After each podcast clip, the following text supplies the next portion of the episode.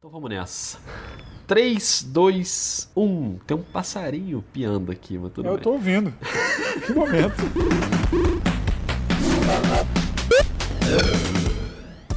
Salve, salve, minhas amigas, meus amigos. Está de volta o podcast Dois Pontos com uma final de conferência pegando fogo e o Golden State Warriors de camarote esperando lá na decisão. Tem um passarinho piando aqui na minha rua, então nesse som bucólico a gente tá de volta. Eu sou o Rodrigo Alves. Como é que estão as coisas aí, Rafael Roque? E aí, beleza? É um espetáculo isso. Um espetáculo. A natureza se impõe. Sabe que às vezes o passarinho. rola uns passarinhos aqui na minha varanda, eles pousam aqui ficam piando. Geralmente é numa hora que eu tô dormindo de manhã cedinho, eu adoro quando acontece isso. Aqui, aqui é mico. Tem muito mico. Mico. Tem muito mico rolando em geral aí, mas aqui na porta, aqui na janela rola uns. Eles ficam aqui. A família, vira e mexe, estão, estão por aqui. Vida bucólica. Sempre lembrando, pra quem tá chegando agora no Dois Pontos, porque, Rock, tem muita gente chegando agora, né? Não sei se você sabe, a galera que tá conhecendo Dois Pontos agora, então a gente sempre explica que o Dois Pontos é um podcast sobre NBA que, em condições normais de temperatura e pressão, tem episódios toda quinta-feira, semanais os episódios, mas nessa reta final de playoff não faz sentido ficar gravando um dia específico, então é bagunça, né? Sempre que tem informação, a gente chega em edições extraordinárias. Quando tem assunto, tem episódio, Roy. Exatamente. E agora, com as finais. Agora o Golden State está em casa, o Curry está levando a filha no colégio. Estão aquela- fazendo o que esses caras nesses Não, dias eu, eu aí? imagino que um diazinho de folga tenha dado, né? Tem que ter, né? Um diazinho para dar aquela relaxada, fazer aquele churrasco, não é possível. Até Aquele seriam, churrasco, não sei, né? até porque seriam nove dias, né? De descanso. Pois é, dia 30 começa a Pois final, é. então é quinta-feira que vem, ainda falta bastante. Então daria tempo de um ou dois dias de descanso para não perder o foco, voltar. E... Mas nessa hora de folga, o Draymond Green deve ficar mandando mensagem de texto. Tá, tá fazendo arremesso, tá, tá olhando os vídeos. Tipo, vamos lá, vamos lá! É, o Draymond Green deve estar. e tipo, aí deve estar ali gritando no, na- no ouvido da, da caixa do mercado, que ele deve ficar reclamando, enfim, alguma, alguma coisa tá rolando. Que beleza, a gente não consegue se desligar de Draymond Green, mas é isso, Kevin Durant, meio dúvida aí, hein, Rock, pra Mas essa vamos, final, vamos- hein? é, é, mas calma, tudo é seu tempo. Vamos falar dessa série depois. Eu tô ansioso. Calma, não fica ansioso não. Vamos falar dessa série depois, que essa série aí é mais, né, aquele... Nem o pessoal tá prestando atenção direito, o State tá em casa vendo televisão. Vamos falar do que tá fervendo. Então vamos embora pro outro lado que tá rolando essa briga de foice entre o Milwaukee Bucks e Toronto Raptors. O Milwaukee abriu 2 a 0 aí, bom, beleza, Milwaukee dominando a série e pronto, teve uma reviravolta, o Toronto ganhou os dois jogos em casa e agora na quinta-feira virou a série vencendo em Milwaukee. Pode fechar essa tampa aí se ganhar no Canadá no sábado, 9h30 no Sport TV, estarei lá com o Marcelinho Machado e Rob Porto. Lá que eu digo, né, no Canadá, né? É aqui na Barra da Tijuca mesmo, na redação do Sport TV, mas tá valendo. Rock, vou te falar que essa série tá, tá bem maneira de comentar, tô, tô gostando. Em muitas variações, muita coisa pra falar, tá muito bom de ver. Muito bom, muito bom. Eu estarei lá, porque aqui é trabalho, estarei de plantão. Parabéns, Estarei de plantão, garantindo aquela chamada.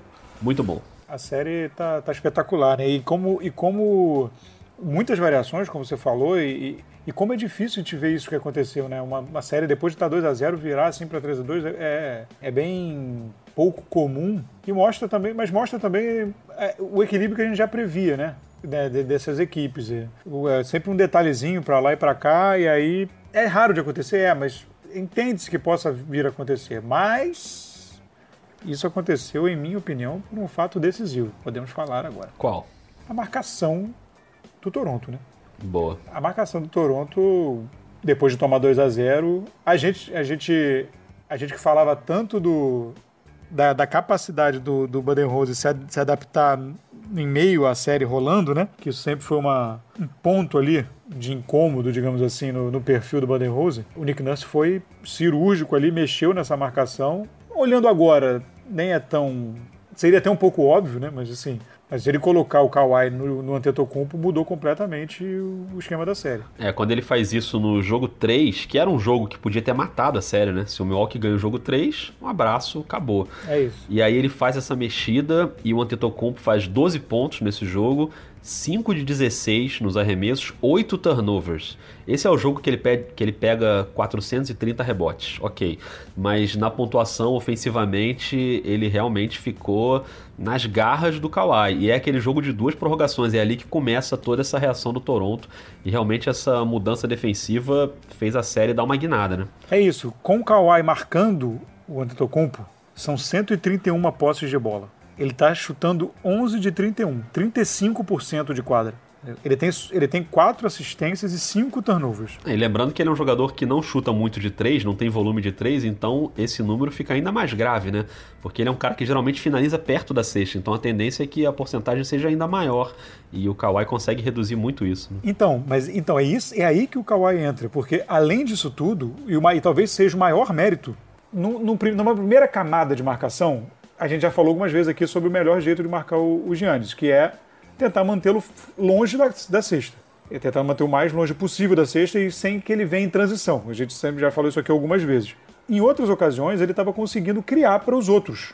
É. Só que o, a marcação do Kawhi é de uma forma, de, de ele está conseguindo tirar o Giannis do, da zona de conforto dele de uma forma que ele tem mais turnovers que assistências quando está quando tá sendo marcado pelo Kawhi. E o Kawhi não está fazendo falta. Assim, ele, só, ele só tem três três lances livres convertidos com o Kawhi marcando ele. Impressionante. Então, na verdade, ele tirou todas, em teoria, ele está tirando todas as opções do Giannis. É, eu acabei de, um pouquinho antes aqui, sei lá, cinco minutos antes da gente começar a gravar, eu estava revendo o jogo no League Pass para a transmissão de amanhã, né? Eu sempre revejo jogo no League Pass para separar algumas coisas, porque a gente tem feito sempre uma análise tática no pré-jogo do Sport TV. E eu que monto isso, então eu separo ali as jogadas, o tempo da jogada para mandar para eles fazerem aquelas marcaçõezinhas táticas ali. E aí, nessa, nesse momento aqui que eu revi o jogo inteiro agora, antes da gente gravar, eu fiquei de olho em duas coisas. Primeiro, é, as nove assistências do Kawhi no jogo e todas foram para bolas de três do Toronto. Então eu separei todos esses lances para mostrar na transmissão. E segundo, todas as posses de bola em que o Kawhi marca o Antetokounmpo. E cara, é impressionante como isso que você falou do Antetokounmpo criar para os outros e fazer aquele passe longo para fora é impressionante quando o Kawhi tá no Antetokounmpo, ele fecha a jogada de uma forma que o, que o Antetokounmpo não tem nem a possibilidade de fazer o passe. Ele quebra a jogada. A jogada para. É como se desse aquela baixada, ok, vamos recomeçar. Aí volta para a linha de três, ou então volta a bola para o armador recomeçar. Então o Kawhi tem uma capacidade de, não vou dizer sozinho, porque tem a ajuda ali dos outros marcadores, mas principalmente com ele, de quebrar as jogadas do Milwaukee. O Milwaukee sempre passa no meio da quadra e já tenta definir. É um time que gosta de jogar numa velocidade mais rápida. E o que acontece é que o Toronto está conseguindo fazer o Milwaukee jogar na meia quadra. E aí, na meia quadra, a defesa do Toronto é brincadeira. Os caras estão pregando e grampeando o Milwaukee de uma forma que, olha, tá, tá gostoso de ver, assim, a, a, defesa do Nick Nurse e principalmente do Kawhi dentro da quadra. É, o, o, o Kawhi, ele tem a, ele tem a composição física assim, capaz de, de, de trombar no Giannis, né? Ele, ele, no Antetokounmpo, ele consegue e ele ele não tem uma mão, ele tem uma retroescavadeira. Então, assim, ele consegue incomodar muito e, e, e aumentar o, o, a área né, de, de, de, bloqueio e tudo mais. Enfim, ele, ele, ele, ele consegue fazer isso que você falou, de, de impedir, de tirar as opções, as opções do, do Antetokounmpo. E, e, e o Milwaukee está tá penando um pouco para se adaptar a isso. Colabora bastante que, que o, o Toronto tem melhorado um pouco o aproveitamento de quadra, isso impede que o, que o Milwaukee venha tanto em transição, né? Porque é difícil você sair de transição quando a bola sai do fundo. Num rebote, num turnover, é muito um turnover que a bola ficar viva, é mais fácil você sair em transição e você dá a bola na mão do Tetocumpo e um abraço. É. Né? Mas você tirando a transição do Tetocumpo, é, e, o, e o Toronto está tá controlando muito bem o, o, a velocidade do jogo. Como você falou, jogando muito jogo para meia quadra. E aí isso ajuda um pouco a controlar o jogo de Milwaukee, por tirar o Milwaukee do melhor jogo dele, né, porque o Milwaukee é aquela coisa, defesa fortíssima, melhor defesa dos playoffs, melhores defesas da NBA, e saindo em velocidade. É, essa é, a, essa é, a, é, a base da estratégia. E quando você tira isso, tem que se adaptar. E, e o Toronto está conseguindo fazer, controlar muito bem a velocidade do jogo e jogar na velocidade que, que Toronto quer. E jogando muito jogo para meia quadra, aonde eles conseguem controlar a defesa muito melhor. Perfeito. Cara, hoje de manhã eu recebi uma, um WhatsApp, foi tipo nove e pouco da manhã. Eu tava dormindo, obviamente, porque eu fui dormir às sete e meia da manhã. Que momento? Editando meu outro podcast. Mas não é podcast de NBA não, tá, Rock? Eu não tô te traindo com outra ah, pessoa obrigado, fazendo podcast tenso. de NBA. Fica tranquilo. E foi uma mensagem do Thiago Campante, nosso amigo Thiago Campante, que saca muito de basquete, já trabalhou com a gente no Globo Esporte. E, cara, ele me mandou uma mensagem falando do Kawhi, de como ele tá impressionado, como o Kawhi virou o jogador preferido dele na NBA hoje. E, Rock, eu acho que eu, eu tendo aí nele, eu tendo aí com ele nessa. O, o, que o cara faz na defesa, que a gente acabou de falar aqui, com esse nível de consistência é muito fora da curva, e o que ele tem feito no ataque também nesse playoff é impressionante, né? Para mim não tem nenhuma dúvida de que ele é o melhor jogador do playoff, principalmente depois da lesão do Kevin Durant, que vinha muito bem também, mas o Kawhi tem 17 jogos no playoff. Ele tem um jogo que ele foi mais ou menos, que é o jogo 3 contra o Orlando lá no primeiro round. Ele fez 16 pontos, 5 de 19 nos arremessos e 6 turnovers. E Toronto ganhou esse jogo. Né? Você lembra que Toronto perdeu o primeiro jogo daquela série e depois venceu quatro seguidos. Tirando esse jogo, que ele foi mais ou menos, é uma consistência absurda. Assim. Ele tem contra o Philadelphia a média de quase 35 pontos por jogo. Ele abre essa série com 45 pontos e fecha com 41 pontos. E fecha naquele jogo 7 com aquela bola mágica histórica na reta final. E contra o Milwaukee ele passa dos 30 pontos em todos os jogos, menos no jogo 4, que ele estava claramente baleado na perna, e é o jogo que o, que o banco resolve ajudá-lo, né? E jogar por ele. E mesmo assim, nesse jogo o Kawhi faz 19 pontos, pega 7 rebotes, rouba 4 bolas e dá 2 tocos. Quer dizer, não dá pra você dizer que ele jogou mal essa partida. É porque ele fez 19 pontos, ele não chegou lá nos 30. Mas a consistência dele dos dois lados da quadra é um negócio assim, para você ficar vendo e babando, né? Vendo o cara jogar num nível de excelência, cara, muito impressionante. Ele já vinha, né, fazendo uma, uma boa temporada e tudo mais, mas parece que agora no momento do, do frigir dos ovos. Muito bom. Gostou dessa expressão? Aliás, comi dois ovos hoje no almoço. Que espetáculo. Então, ele tá, ele tá realmente que é o que se espera de um cara do quilate dele, né, nos playoffs cada vez na fase mais decisiva. E ele sobe no playoff, tanto que na, na seleção da NBA ele não entra na primeira seleção, né, porque conta Sim. só a temporada regular. Então ele cai para o segundo time, o que ok, achei que foi uma decisão ok, ele não tá na primeira seleção. Mas no playoff ele se agiganta, né? É, e é isso. A gente, obviamente, falando de um time que a gente acabou de comentar ali brevemente, é, você não vê, você não sente essa necessidade tão grande assim, digamos, no Golden State, porque é uma, né, é uma reunião de estrelas e ainda assim, eventualmente você vê um deles botando a bola embaixo do braço. Né? É. O Duran fez isso algumas vezes, o Duran se machucou, aí o Curry veio, o Clay Thompson ajudando. Você vê que uma hora, no playoff, é, você tem essa necessidade. Né? E a gente está tá falando do, da dificuldade de Milwaukee justamente porque o, o, o Antetokounmpo não está conseguindo fazer isso. Pois é. Porque ele está fora do jogo dele, ele não está conseguindo fazer isso. Então, assim, o, o Kawhi, ele vem, assim, eu acho que isso aí vai ser é, ou pro muito bem ou pro muito mal, assim, ou, ou, ele, ou ele vai deixar esse gostinho absurdamente amargo para o torcedor de Toronto se ele sair, ou ele está mostrando cada, cada minuto o valor e como é muito único você ter um jogador como esse para sua franquia quando chega no momento que aperta. Ah, eu não quero nem pensar nisso nele sair, é, cara. Eu é. acho essa história tão bonita do jeito que tá, assim, seria tão legal se ele ficasse.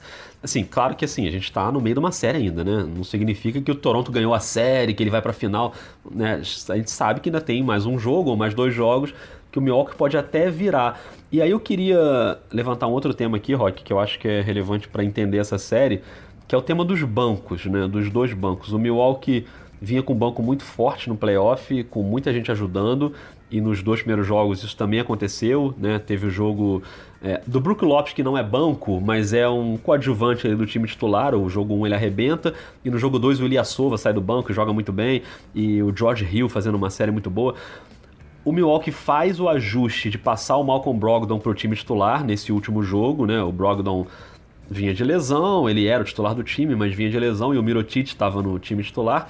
E aí o Bodenholzer faz essa troca. O... E aí a segunda unidade vira só o George Hill, né, no último jogo, porque o Mirotic jogou muito mal, teve muito pouca ajuda. E aí, assim, o que a gente vê é um Toronto se agigantando no banco. Cada jogo é um cara saindo do banco e arrebentando. Começou com o Norman Powell, né, que para mim é uma das grandes surpresas desse, desse playoff, pelo menos dessa série, jogando muito bem. Depois o Ibaka tem um grande jogo. E agora na quinta-feira o Van Vliet, monstruoso nas bolas de três. Ele vinha muito mal na série até o jogo 3. Aí ele mata uma bola importante no fim do jogo, ganha confiança e ele passa a jogar muito bem. Nesse último jogo na quinta-feira ele tem 7 de 9 nas bolas de 3, é a melhor marca da carreira dele em bolas de 3 pontos. Ele faz 21 pontos. E ele chuta livre várias vezes por mérito do Kawhi. O Kawhi vira um criador de jogadas, a marcação dobra ou triplica em cima dele e ele acha o Van Vliet várias vezes. Como eu falei antes, o Kawhi teve nove assistências nesse jogo, é a melhor marca da carreira do Kawhi, e todas as nove bolas viraram bolas de três do Toronto. Ele só deu assistência para bolas de três. Então, o banco do Toronto, além de ter a atuação simbólica naquela partida em que o Kawhi estava machucado, né, no jogo 4, e o banco se agiganta ali e joga por ele também e, e vira um protagonista, tem sido uma tônica na série que o Milwaukee agora não está conseguindo responder, principalmente agora que o Brogdon passa para o time titular enfraquece ainda mais a segunda unidade. acho que é uma coisa que o Budenholzer vai ter que dar uma mexida aí, porque se não tiver a ajuda dos coadjuvantes vai ficar complicado. O Chris Middleton não está jogando num nível excelente o tempo inteiro, ele está oscilando, ele tem bons jogos e jogos ruins. E vai ser meio complicado o grego carregar todo mundo nas costas. Né? É, então, é exatamente. Essa, essa, essa, essa, a gente estava tendo essa conversa no início da série, né? Sobre, o, sobre realmente, exatamente essa conversa, né? Sobre o, sobre o poder dos coadjuvantes e como eles poderiam ajudar. A gente já tinha falado realmente isso. Que, você, é, que a, a, capacidade do banco do Milwaukee era parecia ser maior de ajudar é. pela, pela, pelas rotações. Né? E assim, você estava falando sobre as opções de tirar um pouco esse fardo da mão do Milwaukee, do, do, do Antetokounmpo. É, o, assim, um problema grave é o é, é como o, é o Bledsoe, né? Assim, pois é. O Bledsoe tá, não tá legal, ele não tá produzindo, ele não tá, ele tá, tá chutando mal. Então o, o Toronto tá meio fazendo o que fazer com, com, às vezes fazem com o Igodala, com o Warriors, né? Assim, tá deixando o Bledsoe chutar. E o Bledsoe começa muito bem o jogo 5, né? Ele parecia uma redenção dele ali.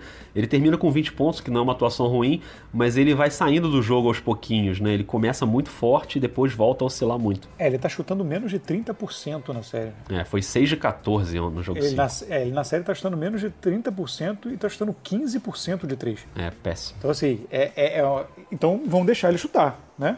Vão deixar ele chutar e, e fazer o que é, é, talvez seja a melhor, a melhor solução. Nesse momento, pelo menos o que Toronto tem feito tem funcionado.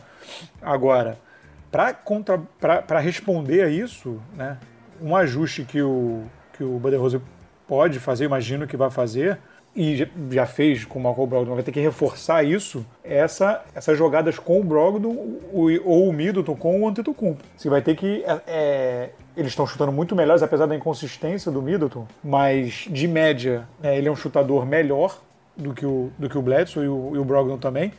O Middleton chuta 38% de 3 na temporada, o Brogdon 42%. São opções melhores para, por exemplo, se você faz um pick and roll deles dois com o Antetokounmpo, porque o Antetokounmpo normalmente, muitas vezes o Antetokounmpo traz a bola. Ele tem uma habilidade para trazer a bola e começar a jogada. Isso. Só que aí o Kawhi grampeia nele. É, e geralmente o Kawhi nesse primeiro momento tem uma baita ajuda, né? Porque eles criam uma muralha na frente do Antetokounmpo. Sim. Porque o Antetokounmpo, se ele passar do meio da quadra e não tiver essa muralha, ele vai embora pra sexta. Sim. E aí não basta nem ser só o Kawhi. O Toronto tá fazendo isso muito bem. Não deixar o Antetokounmpo conseguir essa infiltração de primeira.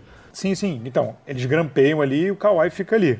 Isso. Só que se você for fazer o pick and roll com alguém para tirar o, o, o Kawhi do Antetokounmpo, o Kawhi passa por cima do cara que está fazendo a, que tá fazendo a, a, a, o bloqueio e, e, continua no Antetokounmpo. É. Ele não sai do Antetokounmpo. Ele às vezes sai, mas ele, ele passa por cima e continua. Ele quebra o bloqueio e vai embora. É, e mesmo, que, e mesmo que eles consigam fazer isso, as outras opções não chegam a ser horrorosas. Se ele troca e cai no Siakam ou no Ibaka...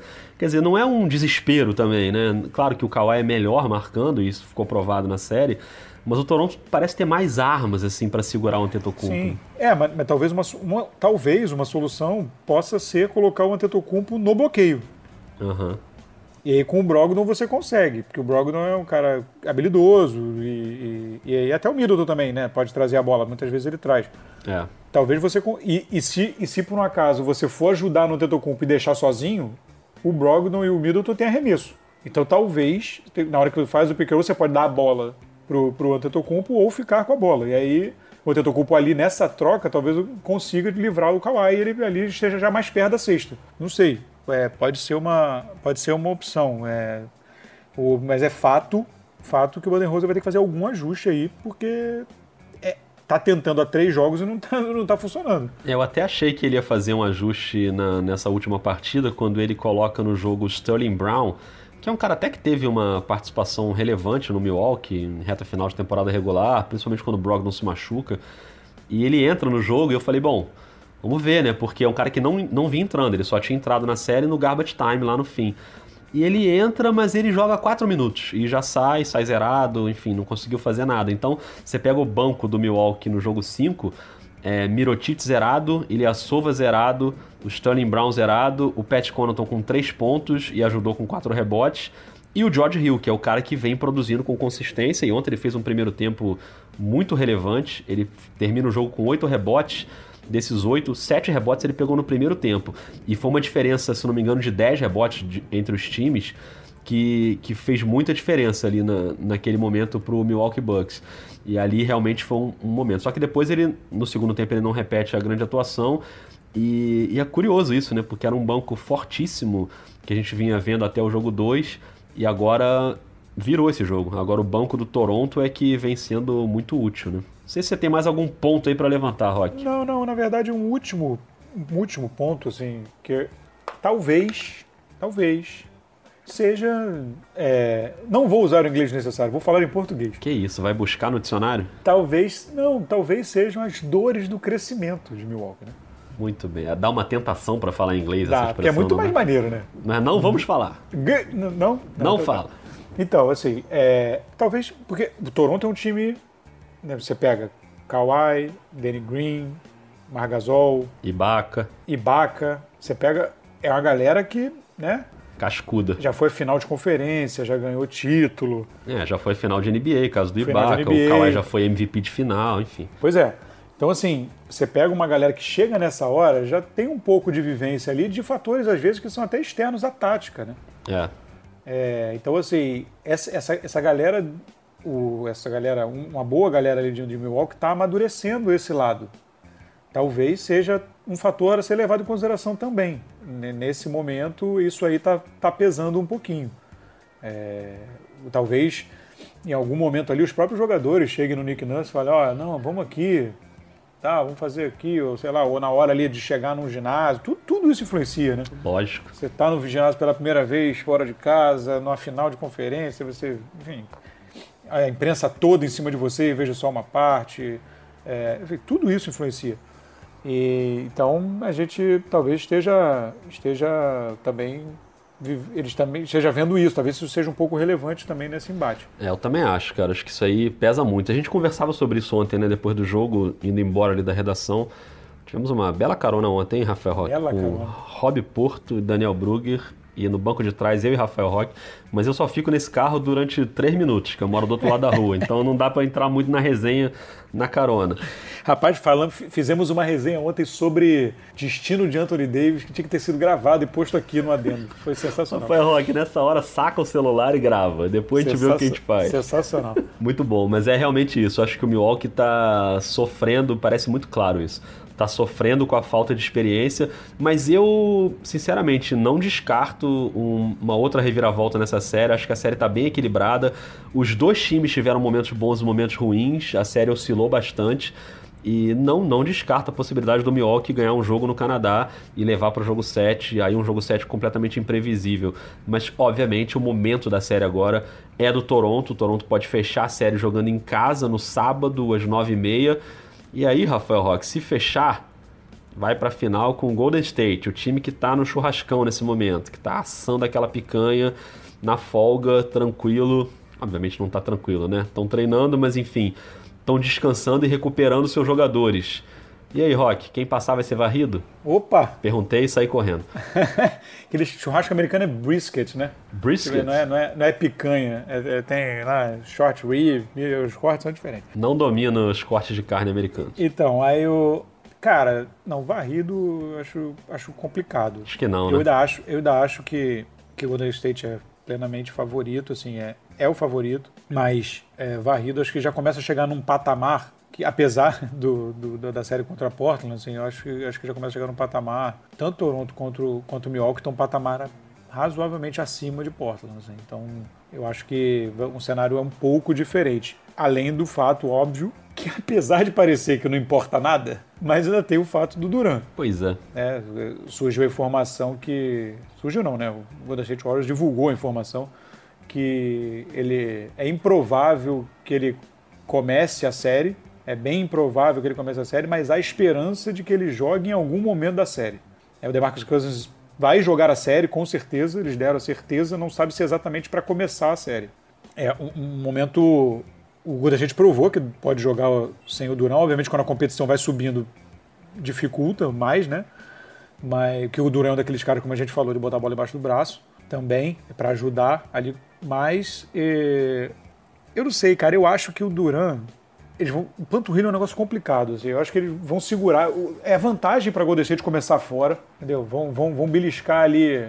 Acho que vão tentar beliscar um jogo. Se eles conseguirem manejar a série, talvez exista até a possibilidade do Duran nem jogar essa série, se dependendo do comportamento do time. Mas também tem toda a questão da, do futuro dele. Eu não sei como isso está sendo administrado lá dentro. Se jogar, é, obviamente jogar, ele jogar é importante, se ele for campeão com ele jogando, campeão com ele não jogando, para permanência ou para sair, você já sabe se ele vão, que ele vai sair. Enfim, aí são várias camadas que não sei se influenciam nesse momento no jogo ali, mas que talvez sejam levadas em consideração. Eu não sei como ah, é que eu tá. Eu acho que pesa sim, cara. É, eu não sei eu como é que tá o elenco, se o elenco vai chegar ali, já, você já tem um indício que o cara vai sair, se o Draymond Green chegou ali e falou, meu irmão, é, vambora, gente. Não desse cara não, vamos a gente, deixa esse cara aí. Isso aqui, gente, pelo amor de Deus, tá? A gente vai, aí vão ouvir, vão falar, ah, já tô querendo botar crise. Não tô falando nada disso, tô falando levantando possibilidades. É. É, o Draymond Green já, já teve aquela discussão no meio da temporada, então, assim, a gente não sabe, são vários fatores que podem ser levados em consideração até para esse retorno dele ou não, no que pode ser a despedida dele ou não de Golden State. E tudo isso baseado no fato de que Golden State passou a jogar muito bem, né, sem ele. É, mostrou que é possível jogar bem, jogar com o DNA do time, com a alma do time, sem o Kevin Durant. Eu volto a dizer uma coisa que eu já disse aqui, que eu já falei em transmissão também. É, a gente não pode cair nessa narrativa de que é melhor não ter o Duran. Claro que não, é. é. melhor ter. O cara é um dos maiores jogadores do planeta. Então, ah, mas aí o jogo fica mais bonito. Eu sei que fica, eu concordo que fica. Mas se você perguntar para mim, você quer ter o Duran ou não quer? Claro que eu quero, ué. Um cara que foi MVP das duas últimas finais, é um baita de um jogador. É muito. O Golden State tem mais chance de ganhar jogos com o Duran em quadra. Agora, já mostrou que sem ele também é capaz de ganhar jogos e jogando de uma maneira bem fluida ali, né? Então, é, eu acho que isso, tudo isso vai pesar, isso que você falou, e a gente não tem como saber, né? Porque a gente não está lá dentro. Infelizmente, até gostaria de estar tá ali por dentro, dando uma bisoiada no que está acontecendo, mas tudo é um jogo também de informações, de você também não, não dar muita arma para o seu adversário, e eu acho que isso aconteceu quando o Durant se machucou. Né? Agora fica mais claro que a lesão dele era, era realmente mais grave do que o Golden State anunciou, com aquele negócio de não joga o jogo 1, mas talvez jogue o jogo 2, ou não joga. Quer dizer, o jogo 1 não, né? O próximo.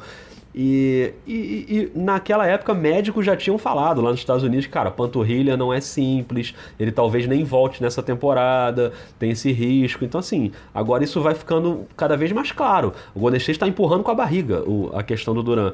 E tá certo de empurrar com a barriga.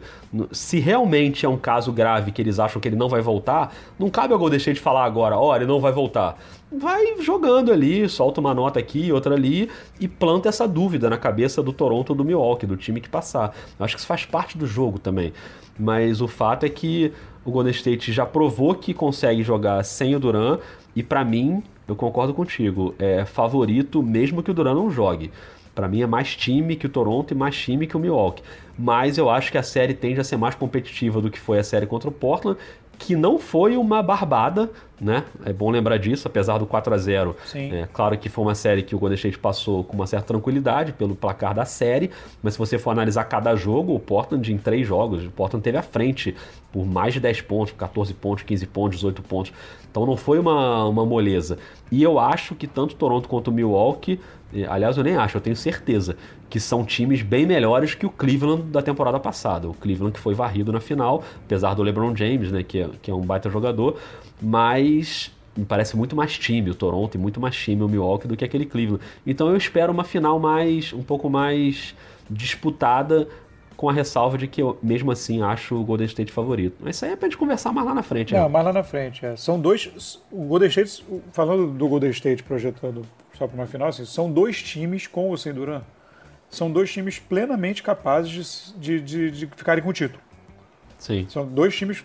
São todos dois times campeões. Com o Duran, você obviamente ganha uma poderosíssima arma a mais para as oscilações que podem acontecer, que podem acontecer no, numa série, principalmente se for longa.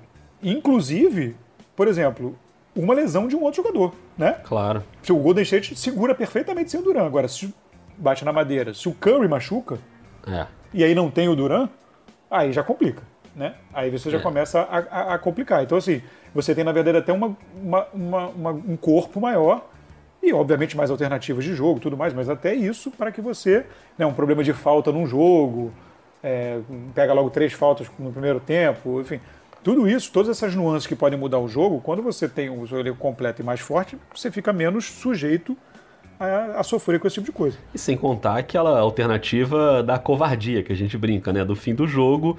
O negócio não tá dando certo, amigo. Entrega a bola na mão dele que ele vai subir para arremessar na frente de qualquer marcador, que ele é mais alto que qualquer um, e vai matar as bolas, como o Duran já fez 500 mil vezes. De matar bolinhas de média distância ou bolas de três em fim de jogo, que não tem nada a ver com esquema, não tem bloqueio, não tem correria, não tem nada. É ele recebendo a bola, subindo e arremessando e matando bola para vencer jogo pro Golden State. Quantas vezes isso já não aconteceu? E qual time que quer abrir mão de uma possibilidade dessa, né? É isso, ele é provável. É esse arremesso, naquele momento do final, quando a marcação aperta e as jogadas são todas meio marcadas, esse é provavelmente um dos melhores arremessos que o Golden State vai ter. Claro. Você dá a bola na mão dele, ele vai subir por cima de quase qualquer, quase qualquer jogador. Ele sobe com os. Ele, ele tira os braços acima do, do jogador que está marcando ele. Ele praticamente arremessa desmarcado. É isso. Então, assim, ninguém quer abrir Bracinho não chega. É isso. Muito bom. Rafael Roque, Fala. Gostei desse episódio, mas quero mais, hein? Vamos gravar mais episódios. Vamos torcer para essa série alongar. É, eu torço sempre, né? Jogo 7 forever. Todo respeito aos amigos que, que vivem, torcedores do Toronto e os amigos que eu tenho que vivem em Toronto, todo respeito, mas vamos eu torcer para essa série longe, mais até o jogo 7. Não, eu já mudei de torcida algumas vezes nessa série. Quando o Milwaukee abriu 2 a 0 eu passei a torcer pro Toronto. Agora que o Toronto tá na frente, eu passo a torcer pro Milwaukee. Eu quero que a série vá a sete jogos. Primeiro por motivos profissionais, né? Que é a última série que o Sport TV transmite. O Sport TV não transmite a final. Então eu quero continuar o máximo aí que der fazendo jogos e tá bem legal de fazer. A gente a, transmissão de final de conferência é diferente, a gente faz num estúdio grande, com pré-jogo maior, consegue fazer essas as análises táticas que pô, dá um, acho que dá um gosto para quem tá trabalhando ali. Espero que seja bom para quem tá vendo também. E, e a galera tem sido bem carinhosa assim. Apesar de eu ter apanhado muito com o comentário do LeBron no último jogo, mas deixa isso pra lá, Rafael. Roque. Chega. moleque, vamos Chega. falar disso. Não, não, não, não, não. Chega e até a próxima, hein, Rafael Roque. Um grande abraço. Um hein? abraço e até mais.